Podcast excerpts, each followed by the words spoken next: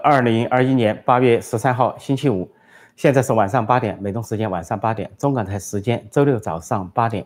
欢迎各位光临。现在是直播时间，陈破空纵论天下。啊，提醒新来的朋友记得点击订阅本频道，并按下小铃铛，也收到及时的节目通知。现在是在线互动、在线问答。今天要跟大家谈的是一个国际大热点、国际大焦点。我看了一下国际新闻。现在英文媒体或者其他语种的媒体啊，头版头条或者电视节目的头版头条都是阿富汗，都是塔利班，塔利班卷土重来，全球聚焦阿富汗，究竟发生了什么事？呃，美国总统拜登在七月份的时候宣布啊，启动美军撤离阿富汗，说是在今年九幺幺之前撤离完毕，因为到今年九月十一号就是九幺幺事件二十周年，是美军。呃，开展阿富汗战争的二十周年，说在二十年前夕，美军要撤出。撤出之后，塔利班就发动了攻势。塔利班原来是被美国打击之后，推翻了他的政权之后，他转入山区打游击战，但是控制了广大农村，说突然发动反攻。短短的时间，实际上他的反攻从五月份就开始了，对阿富汗的政府军。现在阿富汗政府是一个民选政府，啊，总统叫加尼，是世俗政权。那么，呃，塔利班是主张政教合一。塔利班发起反攻之后啊，现在攻势如潮，说是节节的得手啊，不得不仅呢是在农村推进，而且夺取了很多的城市，夺取了阿富汗有三十四个省，他就夺取了十八个省会。那么有四百来个地区，他夺取了一半。他自己宣称他已经掌控了阿富汗版图的百分之八十五，或者说更多。而更重要的是，他在北部也有所斩获。本来。以前北部啊是北方联盟所控制，在呃美军去之前，二十年前是塔利班当时执政攻不下的北方据点，现在他把北方攻下来，说对阿富汗政府、阿富汗的政府军构成重大威胁。那么今天最重大的消息说，他攻占了坎大哈，坎大哈是阿富汗第二大城市，是南部最大城市，是塔利班的发源地，相当于塔利班原始的首都。那么坎大哈距喀布尔呢，说是大概是呃两百多公里啊。据说呢，这个喀布尔呃塔利班的军队啊，已经推进到距离首都喀布尔只有一百五十公里，有人说是五十公里的地方，也就是说随时要夺取首都喀布尔。而各国展开撤侨，美国在一边撤离军队的时候，突然又派回了更多军队去撤离美国大使馆，派了三个三个营，总共三千多人到达喀布尔去撤离美国大使馆。其他国家也都派出自己的军队去撤离，比如英国派出六百人撤离英国领事馆、英国大使馆，呃，就是展开了撤馆撤侨的行动，使人们想到说，很像当年越南南部陷落前的这个西贡，呃，当时，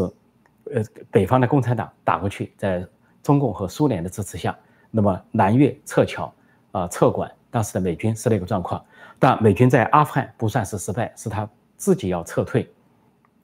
那么现在说一下，回答一个问题。现在中国人可能不熟悉，有人问什么是塔利班？我们先回答这个问题。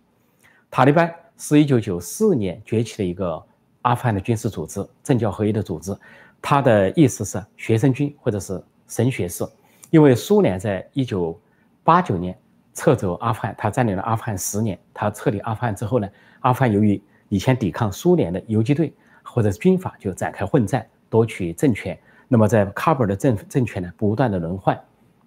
当时呢，有些难民营在南部的难民营坎大哈一带呢，就在难民营中形成了这个塔利班。先有一些学生被当时一个头目叫啊奥马尔招募的这些学生组成学生军，开始有八百人。那么说他们呢纪律严明，而且是反对腐败，然后是政教合一，主张严格的伊斯兰法，是普什图法，普什图呃。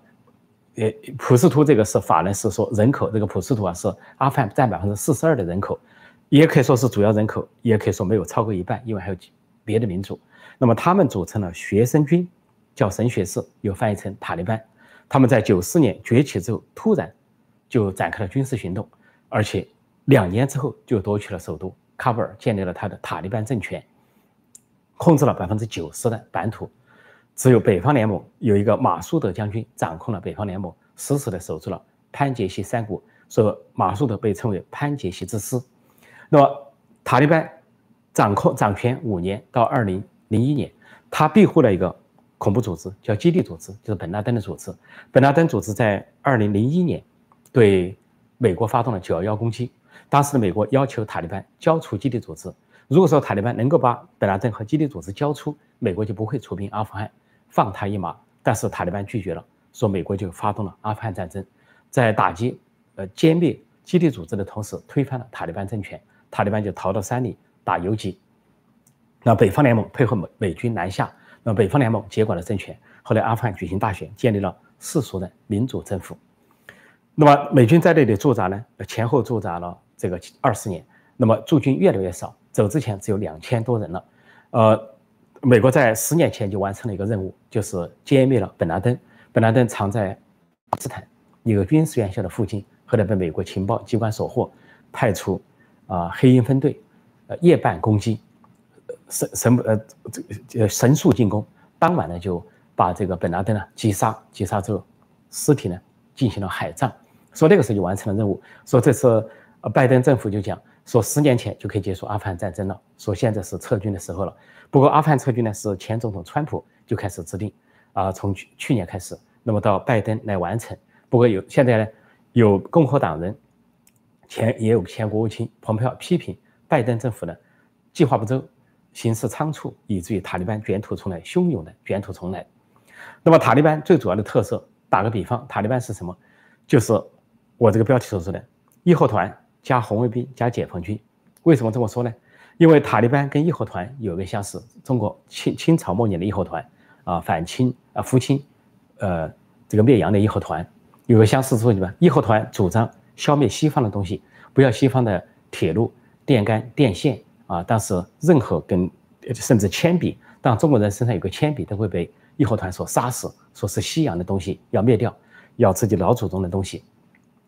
但义和团也不知道什么是老祖宗，满清实际上是外来政权，是义和团实际上是汉奸卖国贼，义和团不知道而已。那么这个塔利班就这样，塔利班呢是不要电影，不要电视，啊，不要音乐，不要舞蹈，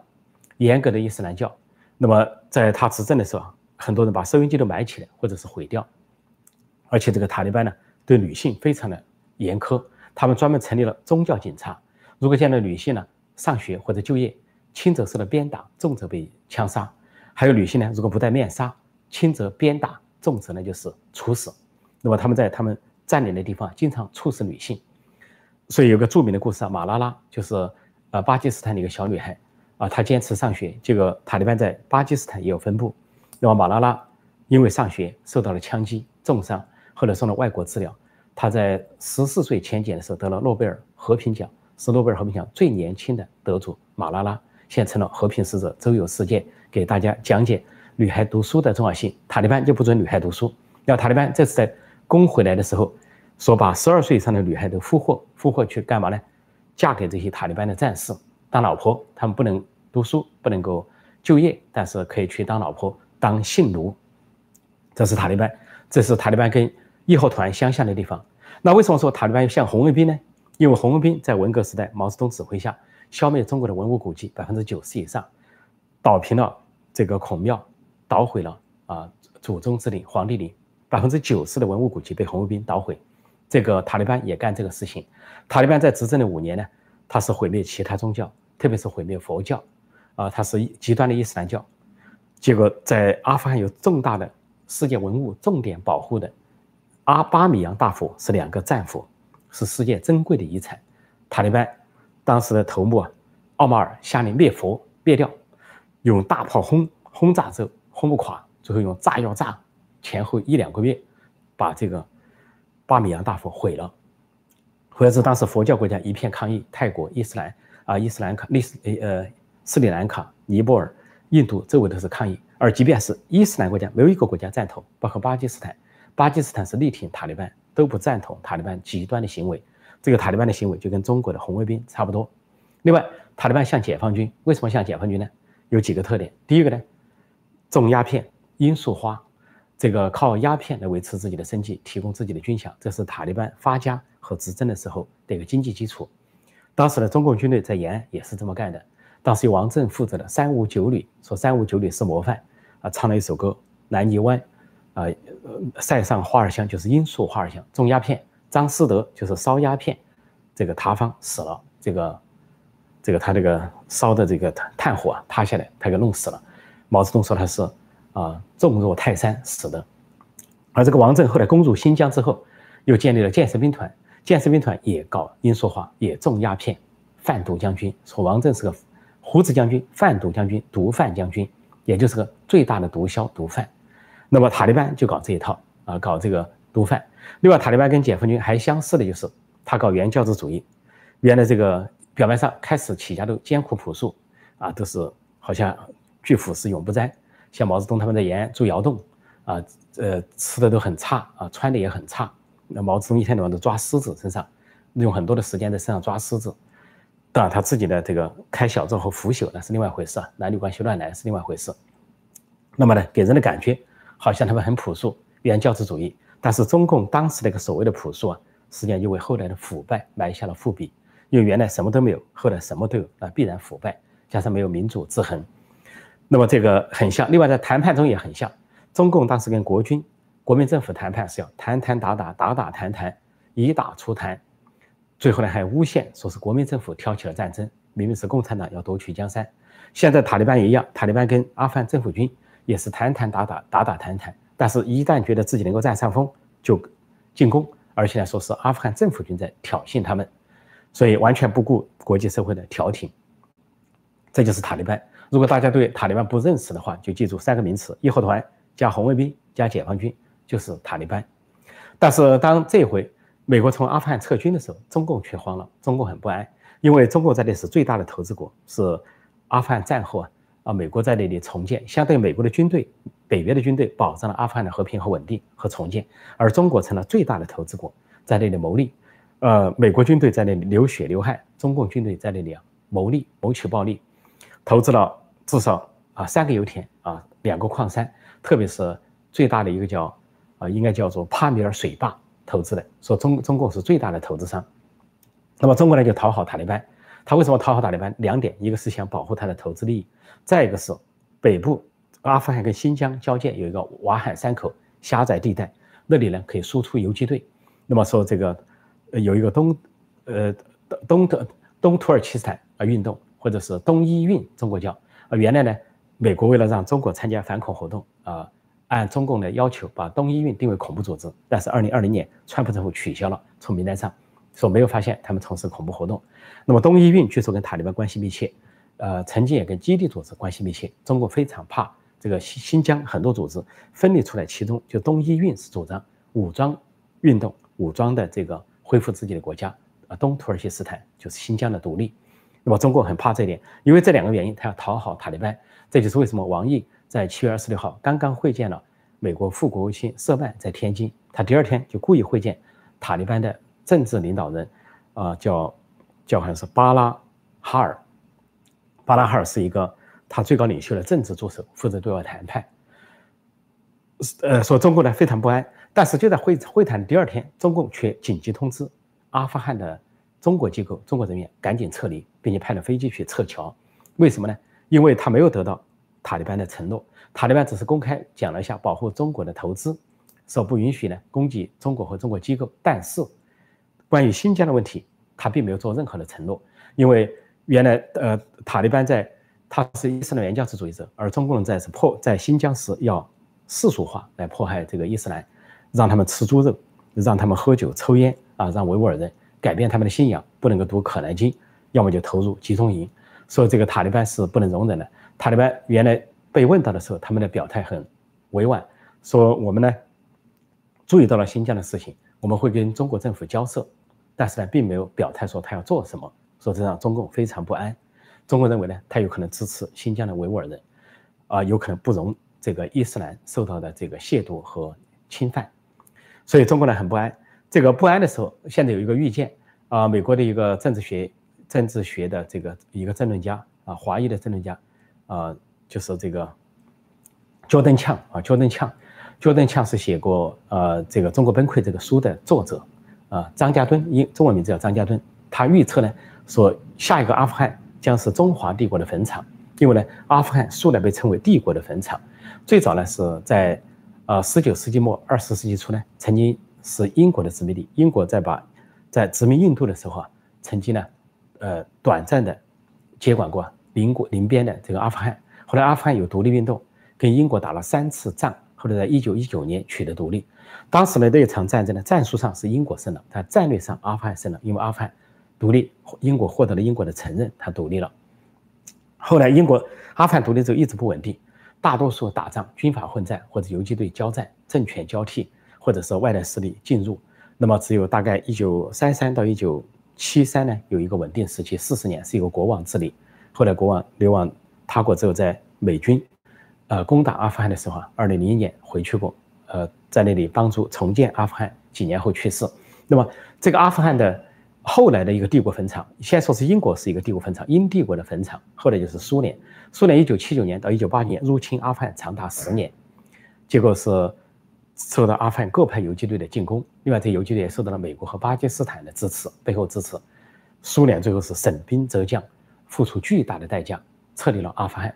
撤离之后是苏联解体的原因之一，大大的消耗了苏联的国力。那么这次中共假装说说美国呢是在阿富汗失败了，其实美国在阿富汗二十年，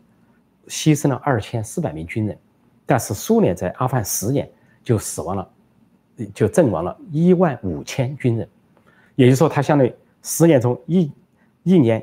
一千五百，而美国二十年中呢一年一百，所以相对说呢，美国在阿富汗不算失败。如果阿美国最后建立呢，阿富汗的问题不能用军事手段解决，美国也不能长期驻军那里，所以要撤离。认为他们应该通过和谈重建阿富汗，说这是美国的撤离，但是美国的撤离对不对呢？在战略上也不见得就完全正确，也可能犯了战略错误。但是美国撤离阿富汗是为了集中精力了对付中共，全方位的对付中共，从中东、从中亚收兵，对付共产中国。但中国呢不愿意美国撤离。表面上说是外国军队不应该占领阿富汗，但是等到美国真要撤离，他害怕了，因为出现了战略真空。但是中共能不能进去呢？他既然有经济利益在那里，他能不能跟塔利班联手？其实很难。中共呢，如果进去，就是张家墩所说的帝国的坟场，中华帝国的坟场，就跟前苏联一样，葬身在那里，毁灭在那里。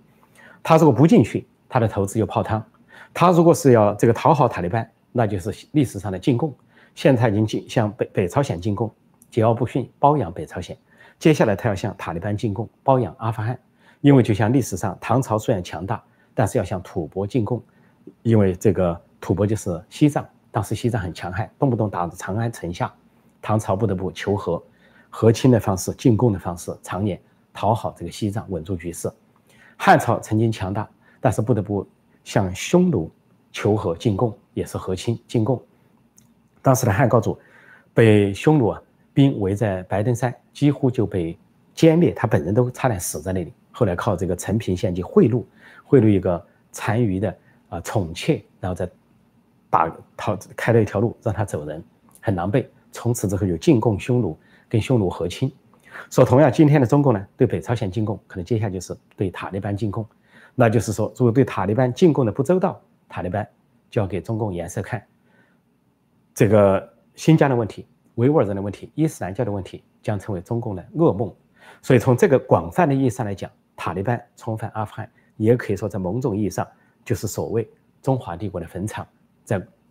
某种意义上，因为中共号称中华民族的伟大复兴，但它是冒称，实际上是红色中国的伟大复兴。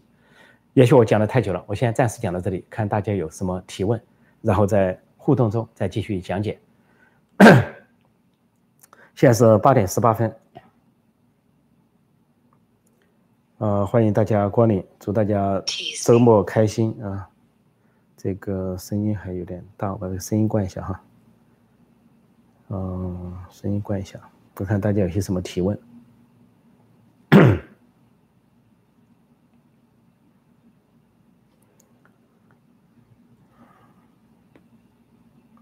对，这个有人说了，这个。塔利班玩的就是土共农村包围城市那一套。对我刚才说，这个塔利班像解放军，就这也是一个特点，它就是农村包围城市。这次中共在讨好塔利班、称赞塔利班的时候，也是说农村包围城市。那么这个不仅王毅在讨好塔利班，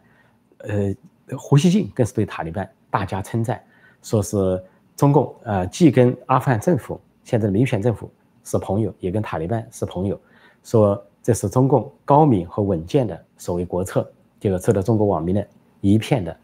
这个嘲讽，说是评论区翻车，说这个你跟恐怖分子为伍，你还这个炫耀，你就宣称自己是恐怖分子的了，恐怖分子的同路人吧。事实上，尽管胡锡进和王毅啊讨好塔利班，其实塔利班心中有数，不见得卖中共的账。这就是为什么中共多次发出紧急撤侨令，要求所有的中方机构、中方人员从阿富汗撤离。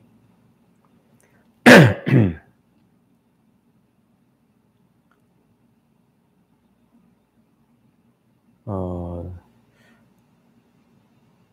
中共这里有人说中共没人可以打败。中共在建政之后，这个内战内行，外战外行，呃，基本上外战都是失败的。你比如说朝鲜战争以失败告终，呃，跟金正恩去想把这个南朝鲜拿过来变成红色政权，最后失败告终，被打了回去。说朝鲜战争中共败了，付出了巨大代价。那么这个跟中苏、中国跟苏联的战争呢，叫珍宝岛之战。中共自吹自己赢了，但是苏联那边认为呢是打败了中共啊，因为苏联的坦克非常强大，中共付出了巨大的代价。另外在南边中印之战，一九六二年，表面上是中共呢是打过去，好像当时印度没有像样的军队，中共赢了，但是中共却后撤了九万平方公里，就是阿鲁纳切尔邦藏南地区，所以战术上赢了，战略上输了。那么最近跟印度的冲突更是一败涂地，死亡人数都是印度的两倍以上，印度死二十个，中共死四十多个。呃，然后如果印度受伤四个，中共受伤二十个。越南战争一九七九年，中共更是大败而逃。中共是在二零呃一九七九年二月十七号进攻越南，结果到了三月五号，不到一个月就仓促撤军。这撤军的过程中遭到越南啊军民的痛击，损失惨重。不到一个月的作战就损失了两万多人，死亡两万多人。当时的中国军人的回答，这是最惨烈的战争，说中共大败而告终。说刚才这位说。这个中共是打不败的，可能是对历史不了解，或者学了中共的这个这个历史啊，中共的这个强加的这个假历史啊，就是历史虚无主义造成的这个印象。我们再往下看一看啊。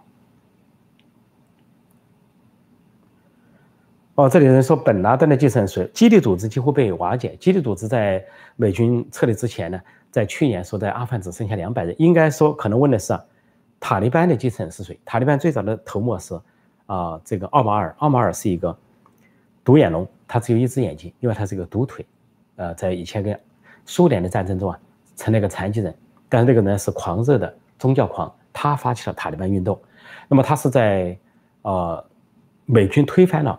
塔利班政权之后啊，二零呃二零零一年他逃到山里，他大概在二零一五年死亡，在阿富汗境内所病重死亡。他死亡之后呢？呃，塔利班推出一个继承人叫曼苏尔，啊，曼苏尔只执政了一年，当了塔利班首领，但是在二零一六年死亡。他怎么死的呢？有两种说法，呃，阿富汗内部的说法是说他们派系争端的时候被射杀，啊，但是美国和其他情报机构的说法是被美国的无人机定点清除。后来塔利班承认了这一点。那么塔利班现在推出的是谁呢？塔利班的首领叫，啊，现在叫阿洪扎达，阿洪扎达呢是以前说是一个教书的。在奥马尔受了奥马尔的这个影响，他是个学校的教书，呃，后来阿阿塔利班被推翻之后，他曾经在阿富汗的西南部教书，突然消失不见了，最后摇身一变成了塔利班的领导人，就现在他就是领导人。那么现在负责军事的虽然现在塔利班的军事啊攻势如潮，负责军事的是奥马尔的儿子，现在三十岁，啊，叫什么？翻译成叶尔孤白，他在负责军事，跟王毅那个会见那个人呢，在负责政治事务。对外谈判叫做啊巴拉哈尔，大概叫。那么现在呢，最对中共最最如鲠在喉的就是塔利班攻占了北部接近中国、接近新疆的那个省，叫巴达赫桑省，那个就管那个瓦罕走廊，而瓦罕走廊是个斜长的走廊，四百公里长，一百公里在中呃新疆境内，三百公里在阿富汗境内，阿富汗境内宽一些，大概有宽度最宽有几百公里，最窄几十公里，但在中国那一段境内呢很窄，最窄的一公里，啊宽的话几十公里，所以呢这个从瓦哈这个走廊呢输送游击游击战士，啊就像维吾尔人或者是塔利班，那是最容易的了，是个隐秘的通道，说中共最怕。但现在这个部分呢基本上落在了塔利班手上，因为以前一直是北方联盟，北方联盟控制，说中共高枕无忧，因为北方联盟是一个世俗的组织，它不存在侵犯，不存在侵犯其他国家的问题。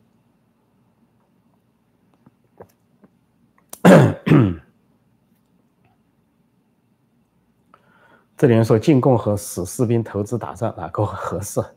这个呃，中共打这这个中国历史上呢，中共的王朝打不赢那就是进贡，打得赢呢就打，打不赢就进贡，就是包括唐朝、汉朝，现在的中共对北朝鲜也是进贡，很快就要对塔利班进贡了，拿中国人民的血汗钱去包养塔利班。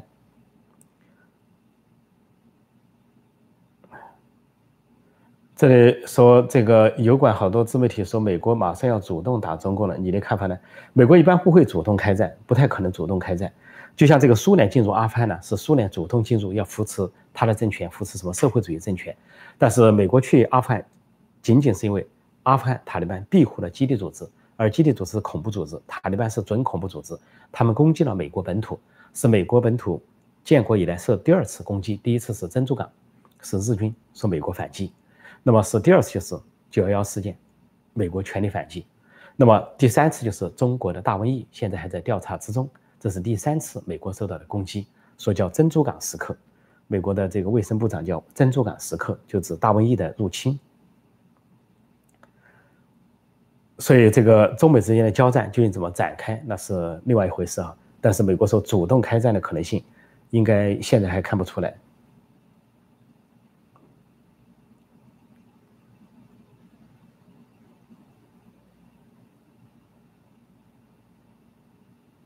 哦，我再看看这个一些什么相关的问题啊。现在的时间是八点二十五。这人说塔利班要在中国一定会炸了乐山大佛，那是肯定的。所有的大佛他都要炸掉，他叫灭佛灭佛行动，任何人都挡不住他。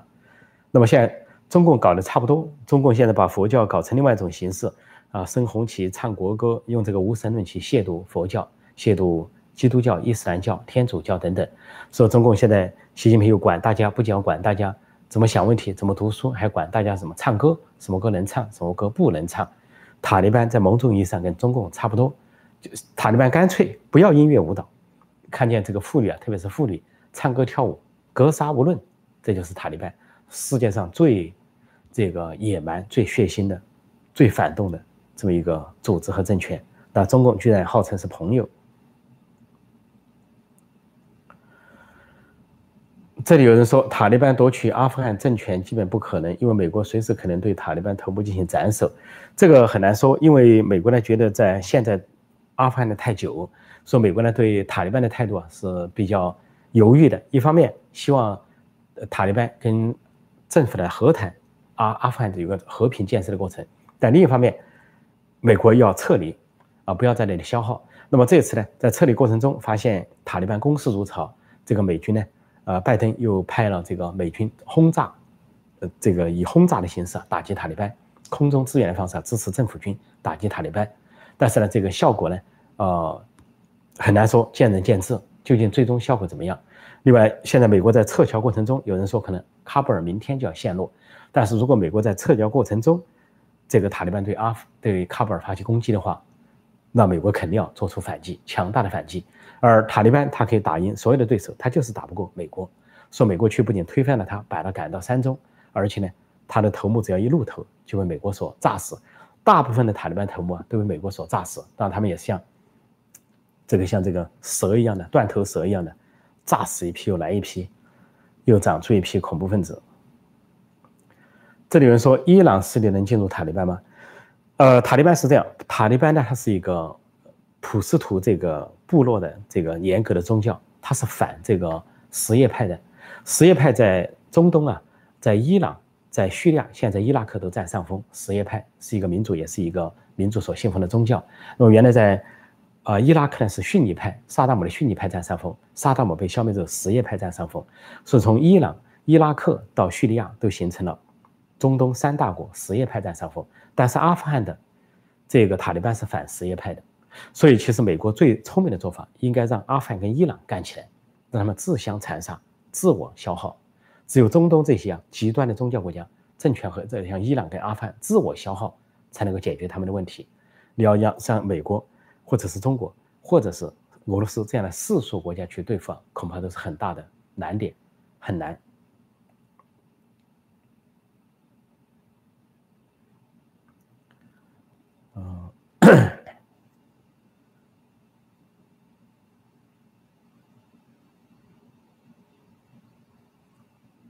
我 这里会说什么？今天七夕节祝福你，但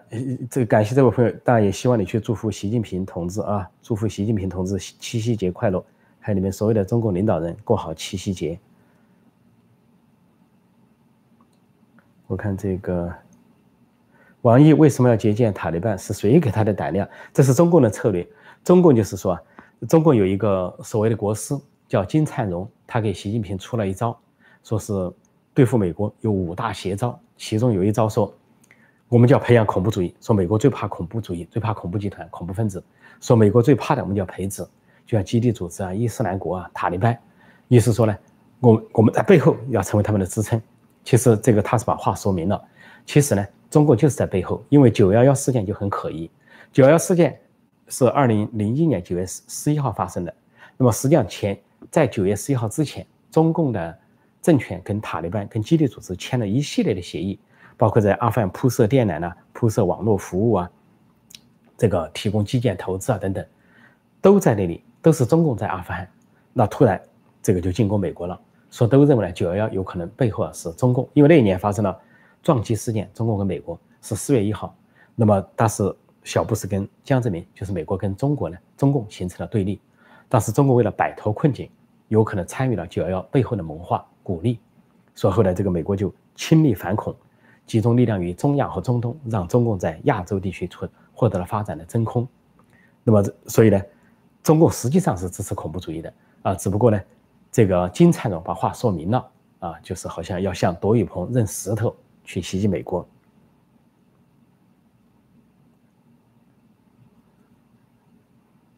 这里说塔利班分为阿塔和巴塔，中共这一次啊非常丢脸，在巴基斯坦反复遭到塔利班的袭击，他们故意说成是阿塔巴塔不一样，其实都是一样的。像前不久一个公共一个大巴士装了三十多个人，呃，中国以中国人为主，那么这个被。塔利班袭击翻车，现在说调查结果，阿富呃巴基斯坦内政部调查结果说是由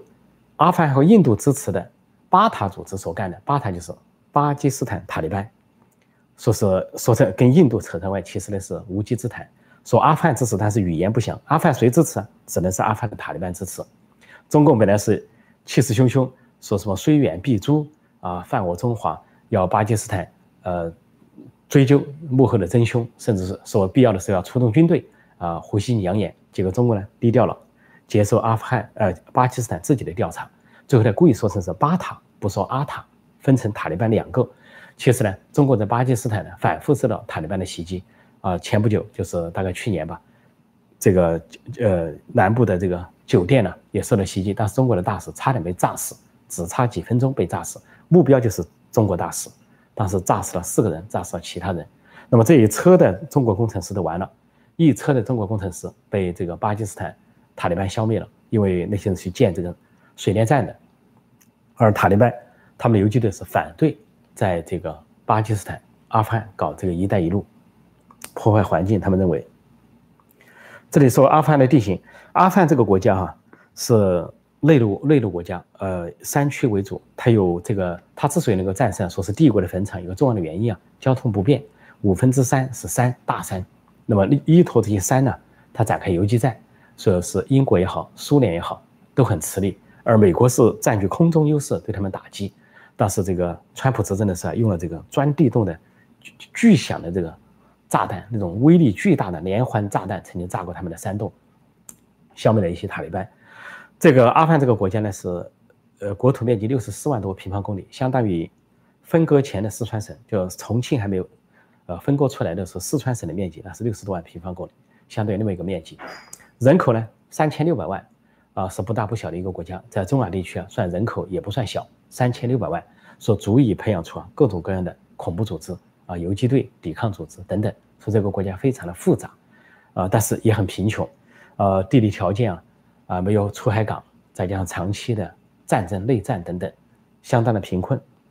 但是在美国占领之后呢，他们获得了这个发展的生机，据说发展的繁荣稳定的程度超过了伊朗。说原来本来有很多的阿富汗人流亡到伊朗，后来他们都纷纷的回国，回到阿富汗，就因为说发现阿富汗建设的在美军到达之后啊，建设的比伊朗还要好，就回来了。那么现在他们又要出走了，因为塔利班卷土重来了。现在是八点三十四，我再看大家有些什么问题哈。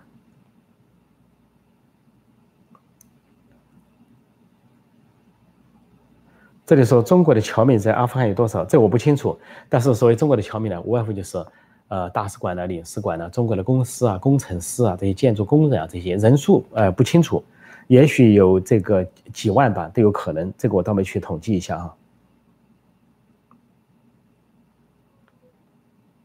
呃，我们再看看，这里有人说，也许塔利班是中共垮台的最后一根稻草，加速起来。完全有可能，因为中共现在塔利班对中国来说是烫手山芋，烫手山芋，你对他好也不行，对他不好也不行。你要对他不好，他要攻攻攻击你；你要是对他好，你要向他进贡，消耗国力、人力、物力、财力。你要在那里投资，可能投资不保，被他所要挟。你要是这个不在那里投资，你血本无归，等于说是亏损啊！这个鸡飞蛋打，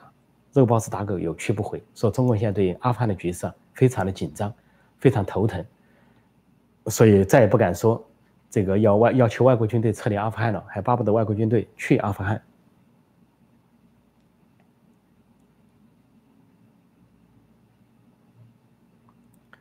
这里有人说，呃，空叔，我最近因为听你的节目而逃过一劫，就在今天，国内的诈骗电话打到纽约来实行诈骗，这个中国人的诈骗电话非常多，太普遍了，诈骗到什么程度啊？他们就在这个缅甸的北部啊，专门有个诈骗的基地啊，能聚集到多少几十万的中国人在那行诈骗啊，专门就是以电话诈骗为业。但不只是在缅甸北部，他们在世界上有很多据点，向全世界各地的华人、中国人去诈骗啊。又说你有邮包在哪里了，你有一个什么大使馆的东西了，你有一个什么信用卡又怎么样了？一会儿又是投资了，有人真的上当了，被骗了钱财。但是现在中国人这些中国诈骗犯呢，不仅骗中，现在骗其他国家的人。像其他国家的一些人给我反映了，说突然他们这个有一个社交媒体叫 WhatsApp 这个软件，这个 WhatsApp 上突然收到一些中文的、英文的含混的信息啊，说要认识他，最后希希望他投资什么。我给他一建议，我这是诈骗犯，这是中国的诈骗犯，最终的目的是要骗取你搞某种投资，骗取你的钱财，说他们才如梦初醒，也骗到了外国人头上。说现在，所以过去有句话说，中国人当时说十亿人口，说十亿。十亿人口九亿骗，还有一亿在发展，这就是中国骗子大国。大家都上行下效，因为真正的骗，这中央电视台、中央人民广播电台啊，这个中央人民政府等等，一直骗下来，这个整个国家就成了欺骗大国。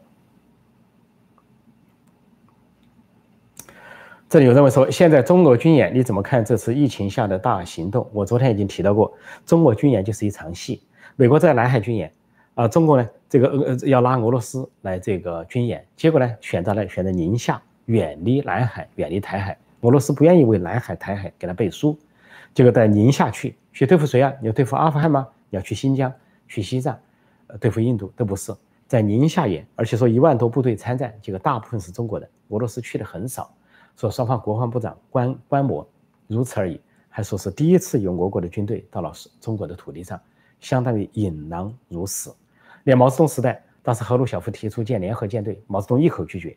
认为呢这个赫鲁晓夫苏联要攫取中国的利益，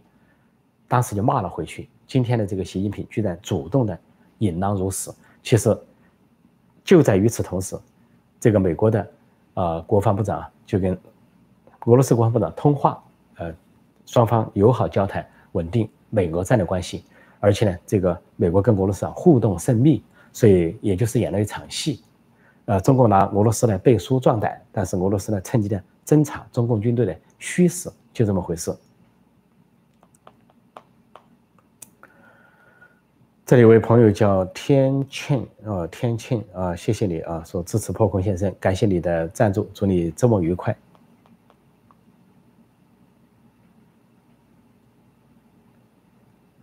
呃，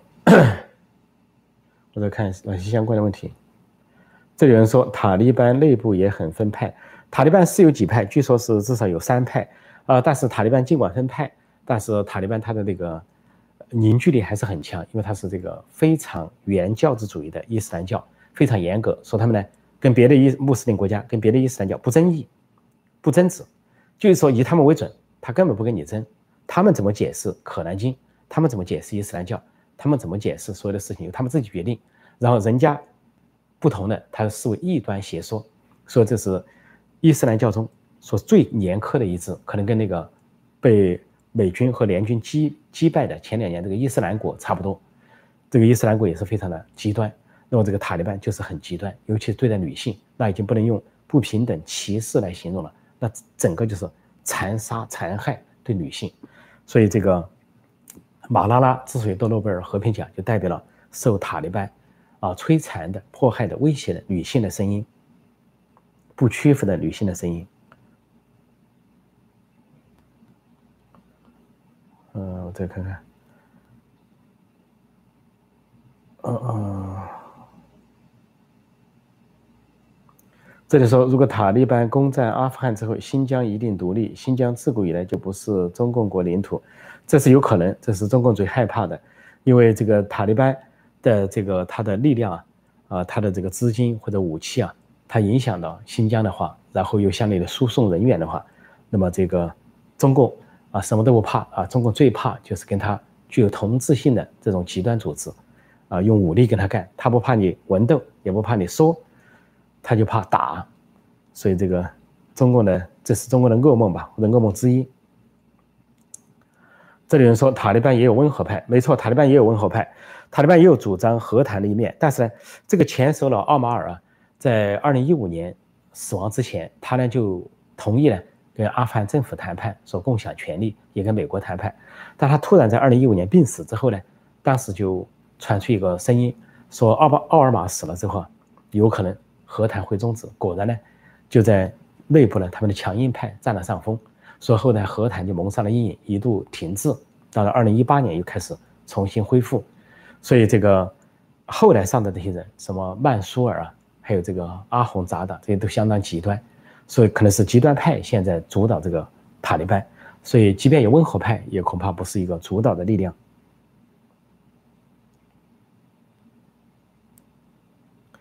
这里说土共支持塔利班是等于给西方找麻烦，其实也不一定，因为塔利班，他也承诺，塔利班他也承诺呢，这个不进攻美国，不影响美国的利益啊，不妨害美国的利益，他觉得美国撤军就行了。那么这个川普时期呢，在去年的二月，跟塔利班达成一个协议，就是塔利班不能保护基地组织，基地组织很多就撤离了阿富汗，而塔利班呢，不能支持任何恐怖主义，不能危害美国的利益，否则就予以打击。那么塔利班。后来有几次蠢动之后，川普立即发动了空袭打击，说塔利班就老实了，基地组织也撤走了。但这回呢，拜登呢做的是有点仓促哈，说是要保护这个美美使馆、美领馆，所以现在呢有争议，包括一些美国的大报说是不是要恢复对阿富汗的空袭和对塔利班的打击或者征兵。有一种意见呢又认为呢，说这个呃呃这个这个拜登的撤军呢是正确的，但是呢。是太仓促，说部署不好，计划有问题。现在是八点四十二分，我再回答一个问题，看看大家有什么问题。其实这里说从阿富汗撤什么兵，其实呢，呃，美国在阿富汗只有两千多人了，啊，逐渐他在撤离，啊，撤离了差不多就没人了。但是美国只要有驻军在阿富汗，就是一个强大的象征。那么。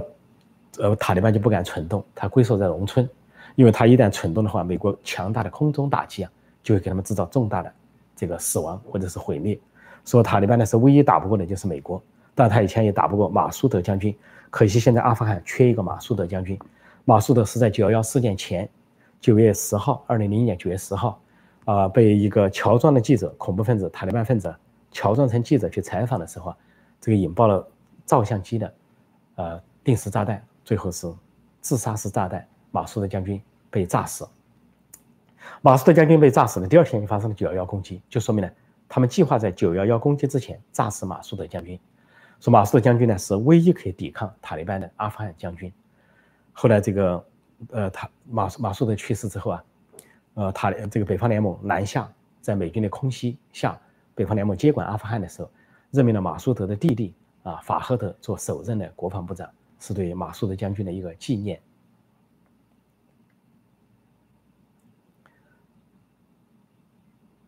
嗯，再看看有哪些问题哈，再看个把问题。这里有人说把习公主送去和亲，过去在这个西唐朝搞不过吐蕃、西藏，啊，这个汉朝怕匈奴的时候就是和亲，把自己的公主嫁过去，啊，跟人家当老婆，相当于是一个和好的意思。但是现在非常可笑的是，中共在写历史的时候，居然由于和亲，说什么什么什么历史上就是中国的一部分，什么西藏历从来自古以来就中国的一部分，或者干脆说匈奴自古以来就中国的一部分，因为有和亲。这个我就说，欧洲有很多联姻联姻和亲，从来没有任何人说谁哪个国家是哪个国家的一部分。自古以来，说只有中共啊，把这种厚脸皮话说得出口，实际上倒过来是倒贴，把自己的公主嫁给别人去讨好人家，这个当成人质，呃，还在说别人是自己的一部分，实际上是自己是别人的一部分。呃，我看还有什么相关的问题没有？不然的话，我们就。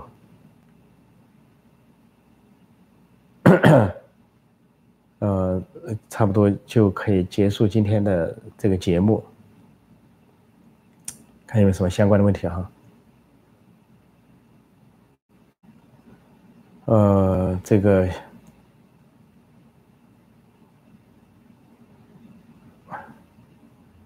这里有人说，敌人希望我们民主，我们就不稀罕民主，我们要钱，给我们点钱吧。我们是什么？这是中国人普遍的迷失。以为中国就是一个整体，以为中国共产党、中国政府、中国的人民、共青团、少先队员，所有人都是一个整体。这个我们是一个陷阱，是斯大林创造的语言。中国人一定要从我们这个概念中觉醒。你是一个独立人格的个人，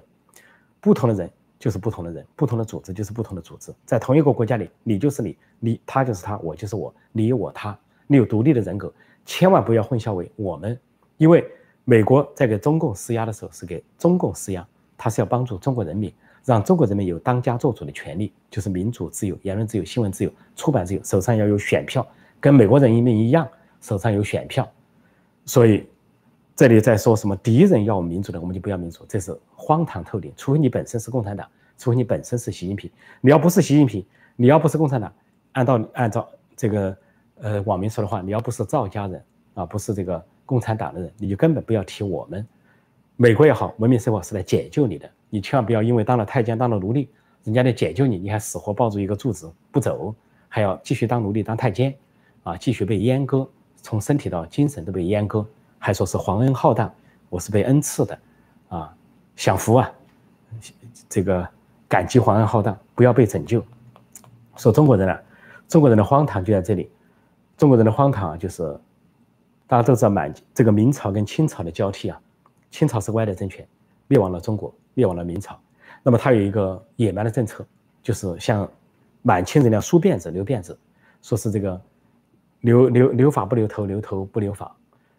就说要强制汉人改变自己的装束，梳个猪尾巴。这个汉族人为抗议那个死了无数的人，无数的这个男儿牺牲了，头可断，血可流，就是不留那个辫子，死了，因为他认为这个汉人明朝他们留下来的发型呢是祖先的发型，结果。过了两三百年，这个中国人习惯了清朝了。到了清朝灭亡、民国建立的时候，都说剪辫子不要辫子了，要人正常化，剪掉那个猪尾巴。就有的中国人哭得死去活来啊！祖宗的辫子怎么能剪啊？这个是命根子啊，这不得了啊！呼天抢地啊，哭的好像被剪辫子跟砍头一样的难受啊！说这个中国人，你看认谁做祖宗？三百年前认的是汉人自己的祖宗，三百年之后居然就认满清人是祖宗。现在又认马列是祖宗，说刚才这个人发言呢，号称我们不我们，你究竟是谁？你要把自己搞清楚，你是中国人还是共产党人，还是塔利班，还是马列子孙？所以有句名言你要记住：宁做中华儿女，不做马列子孙。希望翻墙的朋友啊能够觉醒觉悟。好，我想今天呢，大家提的问题都差不多。呃，这里有人说阿富汗亲反苏反美反中是一个风云变幻的地方。现在亲中，后面会反中，巴士爆炸是对中国的警告。当然，当然了，这个阿富汗是一个也是很强悍的一个彪悍的民族，它不惧任何大国，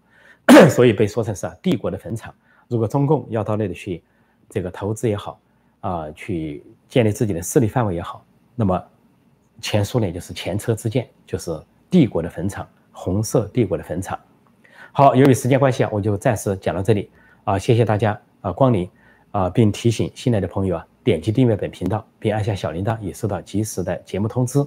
另外，美东时间早上，就中国台时间晚上，我还有另外一台节目，评述中国国内政治，希望大家继续收看收听。谢谢大家，祝周末愉快，再见。